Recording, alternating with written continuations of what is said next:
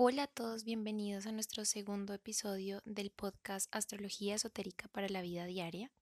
Muchísimas gracias por acompañarnos eh, en este nuevo episodio. Recuerden que todos los miércoles a través de nuestras redes, que incluyen Spotify, YouTube, Instagram y Facebook, encontrarán un audio para que nos podamos conectar con los altos arquetipos esotéricos y nos permitan em, navegar todos estos tránsitos que estamos viviendo en nuestro día a día y que siempre harán parte de las necesidades de comprensión eh, en la medida en que vamos eh, experimentando la vida misma. Mi nombre es Joana Jaramillo, es un placer acompañarlos de nuevo y eh, les quiero agradecer de, de, antemano por volverse a conectar y por todo el apoyo en nuestro primer episodio, que ya lo pueden escuchar si todavía no lo han escuchado por todas nuestras plataformas. Recordemos que con este primer episodio hablábamos un poco de las dos caras del cambio y hablábamos sobre la gran posibilidad que tenemos de transformar nuestra vida cuando decidimos vivir la vida desde un aspecto consciente de esa energía de dinamismo y esa energía de cambio. Una energía que nunca, incluso desde nuestra inconsciencia, va a dejar de ser espiritual.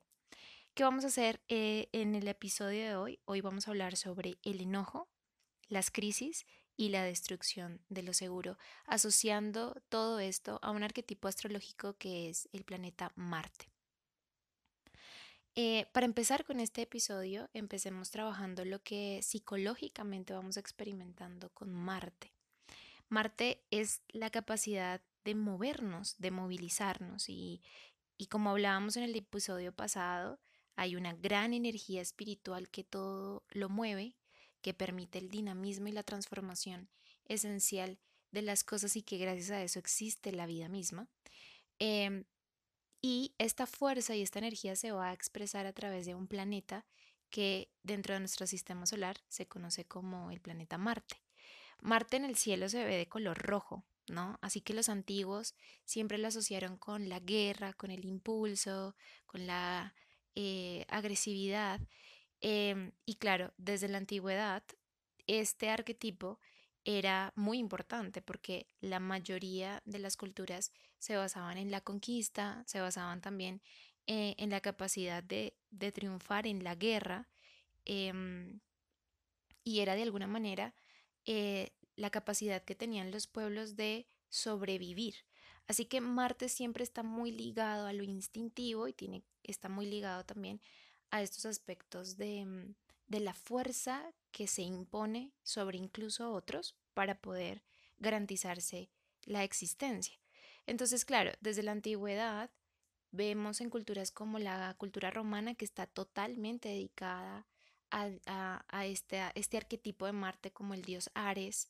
Eh, recordemos entonces la gran importancia de Marte, el, plan, el dios Marte, em, en la cultura latina, en la cultura romana, que estaba hablando un poco de esta capacidad de expansión y básicamente esta cultura em, basa su existencia justamente a este gran arquetipo que tiene que ver con la capacidad de luchar y de responder.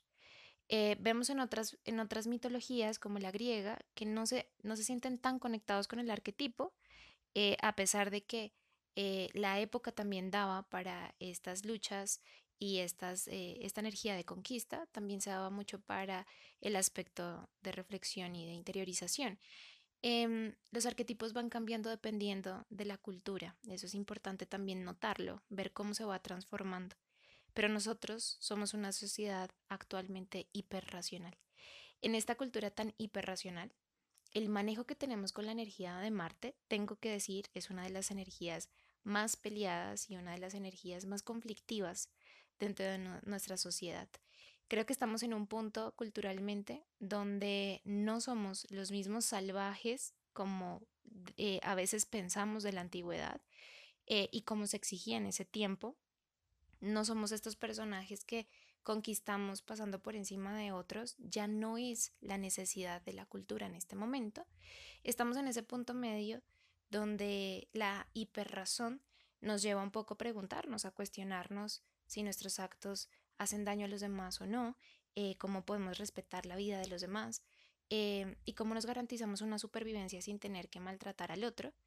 Eh, y también estamos en este punto donde igual esta energía interna de pelea, es decir, negar que el arquetipo existe, nos lleva a contrastes donde efectivamente vemos una energía muy activa de competencia, vemos una energía donde las personas eh, luchan realmente por el poder de manera encarnizada. Em, hay una energía también muy masculinizada eh, en nuestra sociedad y, y, con esto hablo de que tanto mujeres como hombres encarnamos mucho más fácil arquetipos masculinos donde salimos a conquistar, salimos a emprender, salimos con el impulso vital y nos cuesta mucho conectarnos con energías del otro lado que tienen que ver con la energía de lo femenino. Todo eso lo vamos a trabajar más adelante en el podcast. Entonces, con la energía de Marte siempre hay desafíos, hay que plantearnos estos desafíos. Culturalmente, ¿cómo nos sentimos con la energía de Marte? Eh, la energía de Marte es una energía que, hay que decirlo y reconocerlo, nos trae inmensa comodidad, incomodidad.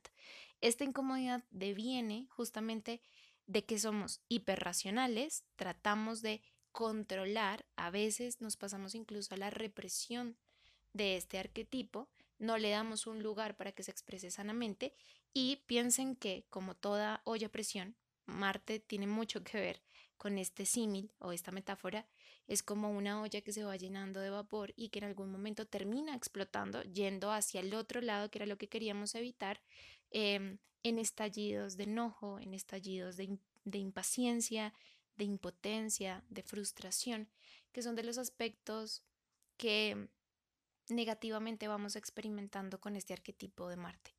Y en tiempos actuales, donde la energía se moviliza mucho y no necesariamente hacia el lado que deseamos que se movilice, eh, donde tenemos que asumir pérdidas, donde tenemos que asumir, eh, replantear nuestros planes, donde tenemos que em, dejar de invertir donde solíamos invertir y empezar a mirar qué otras eh, alternativas creativas eh, vamos, a, enfocar, eh, vamos a enfocar nuestra energía, donde definitivamente lo que pensábamos que íbamos a hacer no funcionó como tal, em, donde la vida nos da una respuesta que a veces sentimos como antagónica, como hostil, ahí es donde se despierta todo este arquetipo. Así que empezamos hablando de Marte así, de la manera psicológica. Van a haber temperamentos que tienen que ver con las personalidades que están más asociadas a las personalidades Marte. Aquí entonces tendríamos que hablar de un tip astrológico, eh, porque las personalidades Marte son las que están regidas eh, por este planeta y, por ejemplo, para verlos fácilmente, están asociadas a signos como el signo de Aries, el signo de Escorpio, incluso en algunos momentos de su vida al signo de Capricornio. Em, pero bueno, digamos que tenemos también que decir que nuestro mapa astral es bastante complejo y podemos tener bastante eh, expresión de este planeta. así como también vamos a tener una personalidad que no se lleva muy bien con el arquetipo. Ah, lo ideal no es ni tener el exceso ni el defecto. Cuando tenemos el exceso y el defecto de cualquier arquetipo, sentimos dolor. Eh, las experiencias se convierten en experiencias difíciles, se convierte las, las situaciones en desafíos que a veces sentimos no podemos sobrellevar eh, y sentimos permanentemente dolor, un dolor que nos restringe desde el entorno, desde lo exterior, pero también un dolor que vamos experimentando desde adentro. Así que tanto personalidades muy marcianas del corte marciano y personalidades antagónicas, es decir, que van eh, en, el movimiento opuesto al del Marte, van a experimentar mucho más esta energía de Marte, tanto por el exceso como por el defecto. así que nos dividimos en dos partes. Eh, en una parte donde nuestra personalidad vibra mucho con esa energía activa de Marte y en personalidades donde rechazo totalmente esta energía de Marte.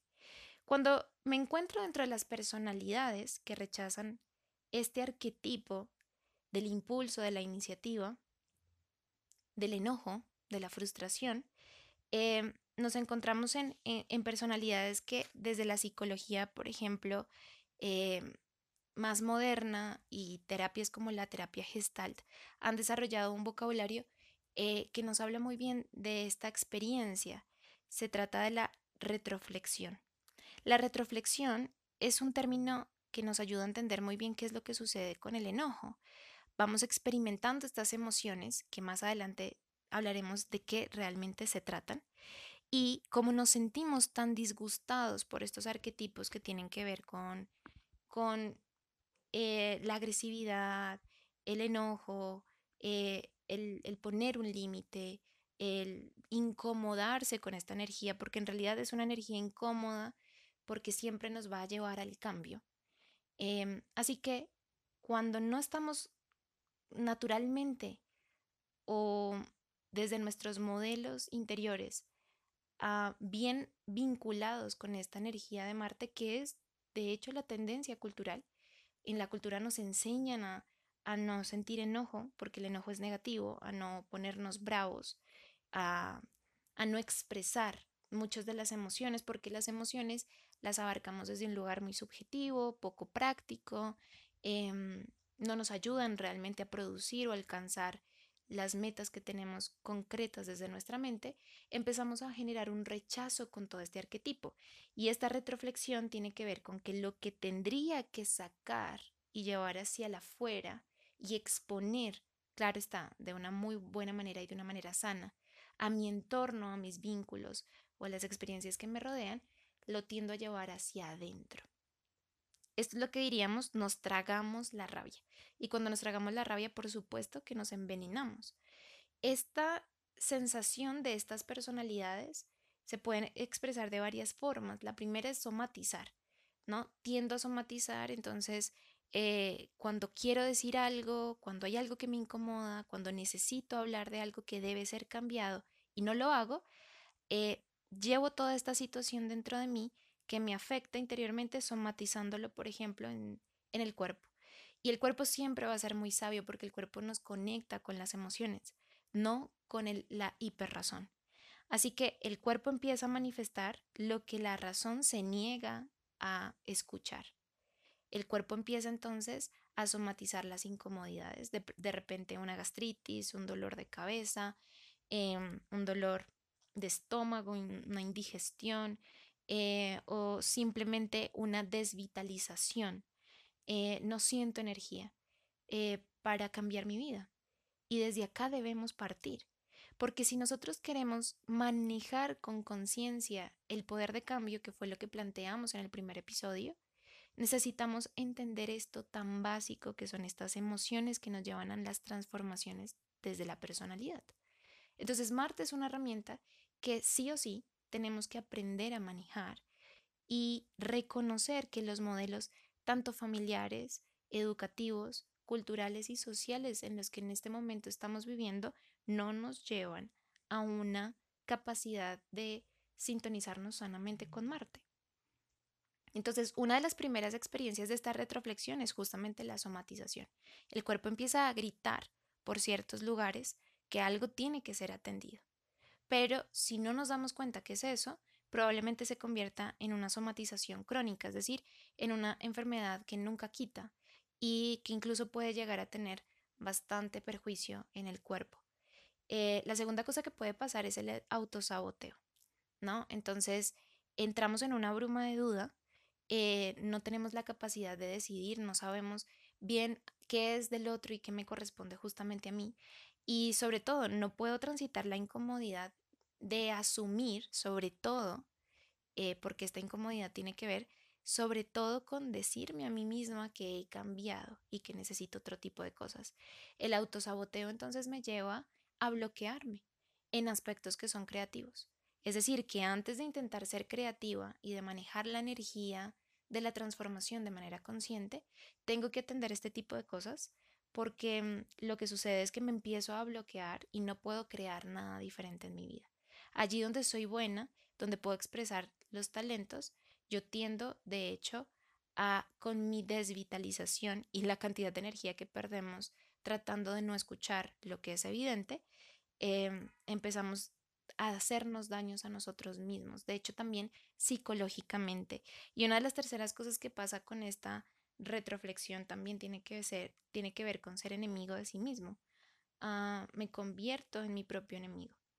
Mm, porque hay una lucha encarnizada entre lo que pienso, entre lo que siento y entre lo que hago. Y de hecho demanda mucho tiempo y mucha energía, em, muchas horas de desgaste, tratar de poner a estos tres en orden para que se pueda ejecutar en una decisión que sea asertiva. Así que estas personalidades, de hecho, necesitan trabajar sobre el permitirse el enojo, el permitirse expresar eh, qué está mal. Em, y quiero además decirles que el enojo no necesariamente tiene que ver con la agresividad o la violencia, que son arquetipos ya muy excesivos del Marte. Tiene que ver con esta capacidad de ser asertivo con los cambios. Pero ya más adelante vamos a esto.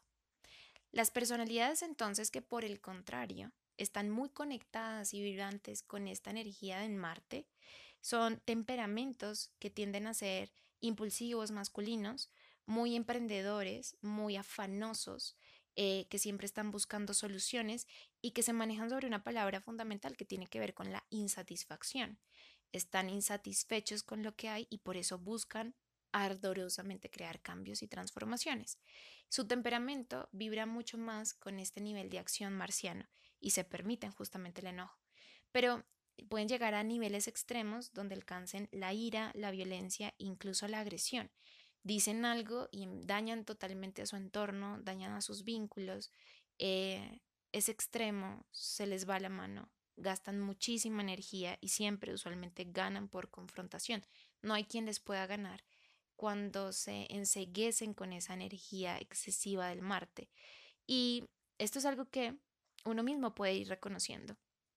Podemos ir reconociendo que tenemos más una actitud de defecto hacia, hacia, este, hacia este arquetipo o de exceso hacia este arquetipo y empezar a manejarnos. En cualquiera de las dos de los dos extremos que nos encontremos de esta balanza, vamos a encontrar una de las cualidades típicas de Marte que tiene que ver con la frustración. Sí, porque cuando yo no expreso lo que necesito expresar, voy acumulando por dentro, sintiéndome frustrada. Y lo segundo, también las segundas temperamentos que tienen que, ver con lo iracundo, lo destructivo del lado marciano, también se encuentran un poco con la frustración, porque no necesariamente el que es más agresivo o violento está creando un cambio asertivo. Entonces, la frustración es de hecho este síntoma que comparten estos, estos dos tipos de personalidades en extremo con el arquetipo. Y bueno, todos nos hemos sentido frustrados en algún momento. ¿Por qué la frustración? Porque Marte, y acá voy con otro tip astrológico, Marte en la astrología representa la necesidad de cambio. Es la herramienta que tenemos para transformar nuestra vida y nuestro entorno. No, de pronto no estamos tratando de ver el cambio, la transformación del mundo, ¿cierto? No estamos eh, hablando de cómo cambiar el mundo en un mes o cómo eh, hacer que nuestras eh, dirigentes elijan mejor las, las acciones. Em, no, Marte es de hecho una herramienta personal. Los cambios sociales y culturales y colectivos de hecho abarcan muchas generaciones y son procesos mucho más largos de los que podemos entender y manejar a nivel de lo personal.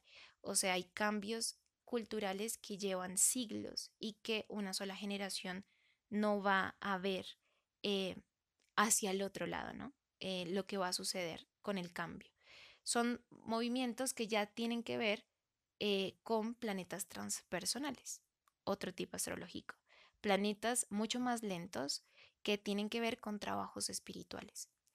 Pero Marte es una herramienta, está muy cerca a la Tierra, eh, sigue siendo un planeta cercano al Sol, es un planeta que vemos en la noche, no necesitamos un telescopio para verlo, en su mejor momento se ve allí, brillando de color rojo en el cielo, y representa justamente la capacidad que tú y yo tenemos para transformar nuestra vida y nuestro entorno.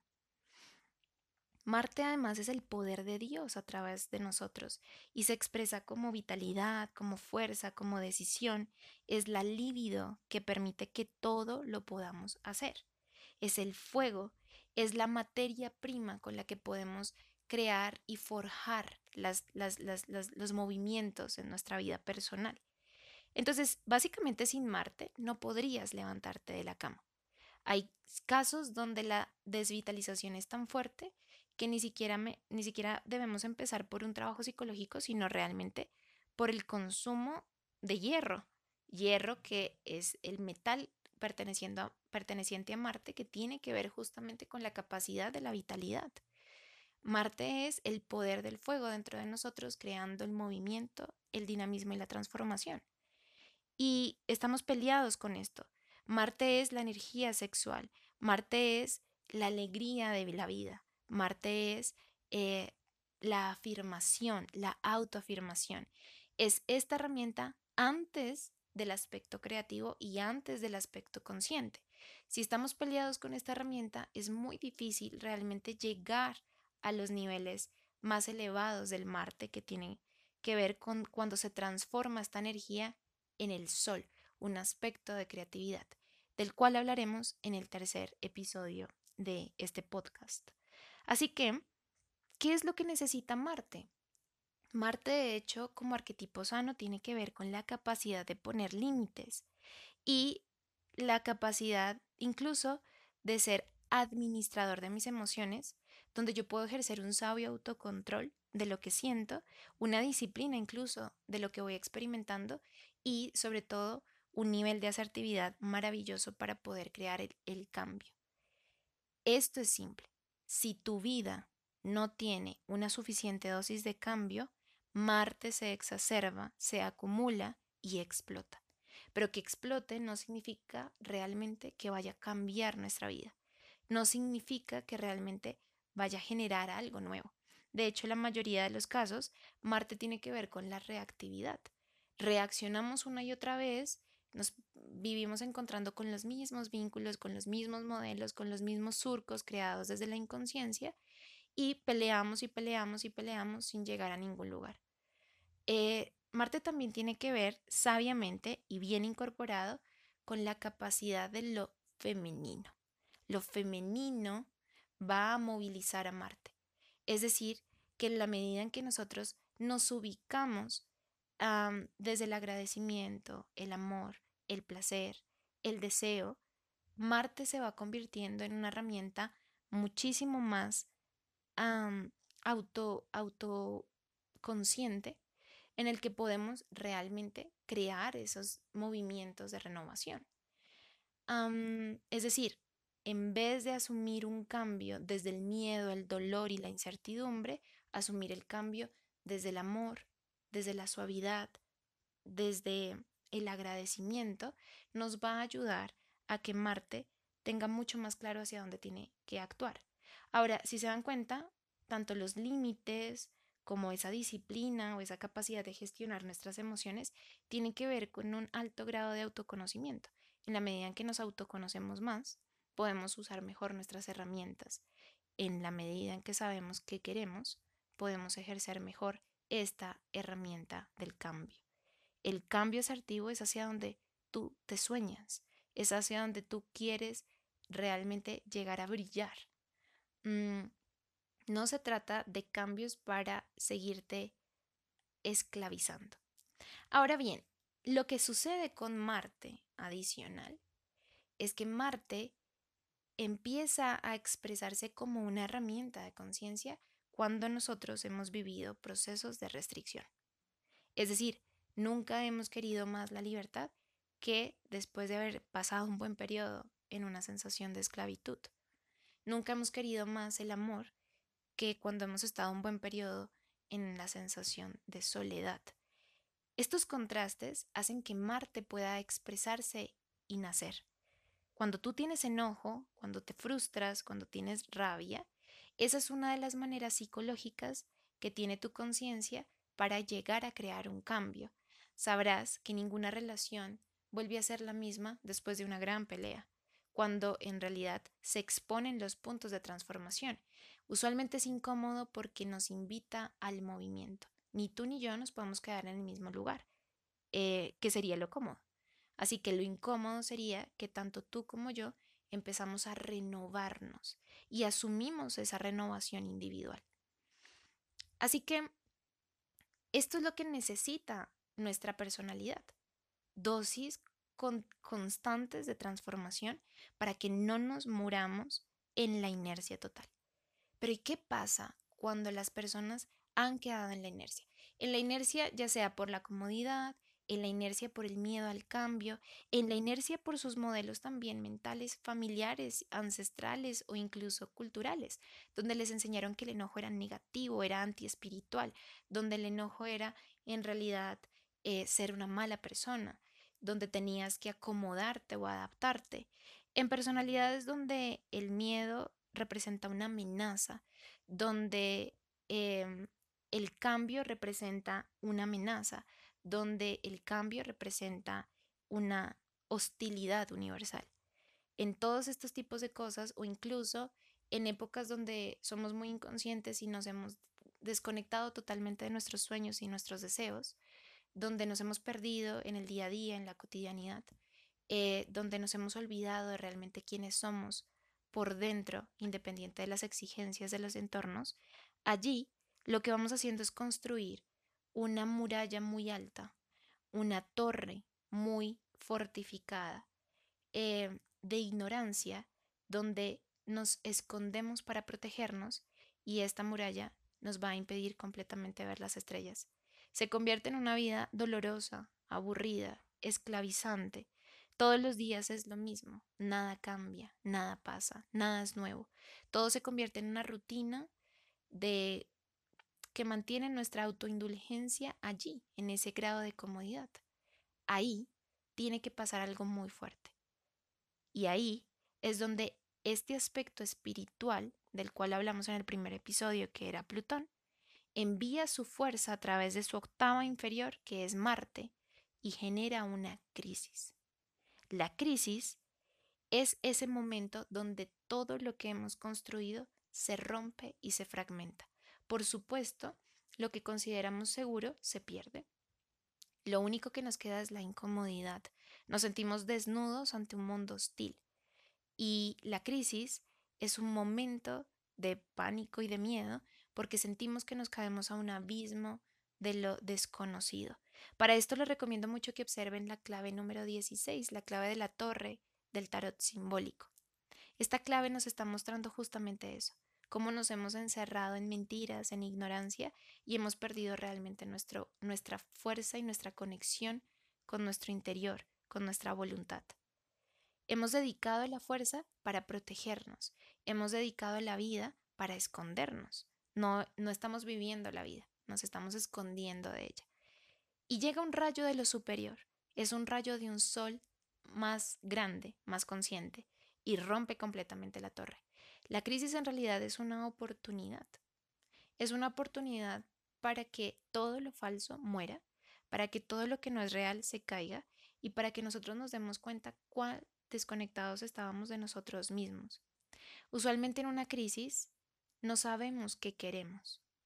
A, a duras penas más o menos sabemos dónde quedan nuestros fragmentos. Se cae todo y lo que debes saber es que tienes que tener confianza porque lo que se cae no es real no es verdadero. Si es real y es verdadero, eso nunca puede morir, eso nunca puede caer.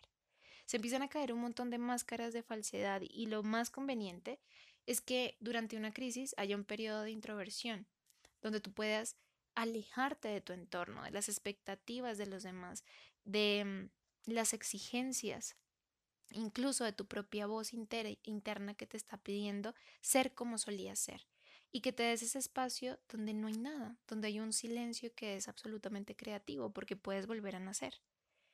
Después de una crisis vas a poder ver las estrellas y lo usual de hecho es que esto va a tomar un tiempo, es un proceso donde tú empiezas a elegir qué es realmente tuyo y qué es de otros, qué es verdadero y qué es falso. Y la idea es darse tiempo, porque darse tiempo es darse amor. Y volvemos a lo mismo, los arquetipos de Marte siempre van a expresar lo mejor cuando están sintonizados con lo femenino, con lo suave, con el amor, con el agradecimiento. Así que las crisis en realidad son una muy buena época para romper con la ignorancia. Si no lo rompes tú, anunciando y dándole un lugar a lo que sientes, a lo que necesitas que debe ser cambiado, atender a eso que debe ser cambiado, la vida lo hace por ti. Sin embargo, no importa a través de qué tipo de experiencia sea, es una experiencia totalmente espiritual. Muchísimas gracias por acompañarme en este segundo episodio de nuestro podcast. Cada miércoles vas a tener un nuevo audio para que puedas eh, sintonizar en tu día a día y recordar lo más alto de nuestros arquetipos conscientes. Recuerda que me puedes encontrar por www.astronovas.com en nuestras redes sociales a través de Instagram, astro-novas, Facebook, astronovas, eh, por Spotify a través de este podcast Astrología Esotérica para la Vida Diaria. Tendremos muchas más sorpresas. En este mes, Astronovas cumplirá cinco años y para celebrar nuestro primer lustro tenemos muchísimas sorpresas para ustedes, así que no se desconecten. Si esta información y este contenido fue de ayuda y les aclaró, ah, me gustaría que lo pudieran compartir con cualquier persona que crean lo puede necesitar o le puede ayudar. Nos vemos el próximo miércoles, les envío un fuerte abrazo y feliz semana.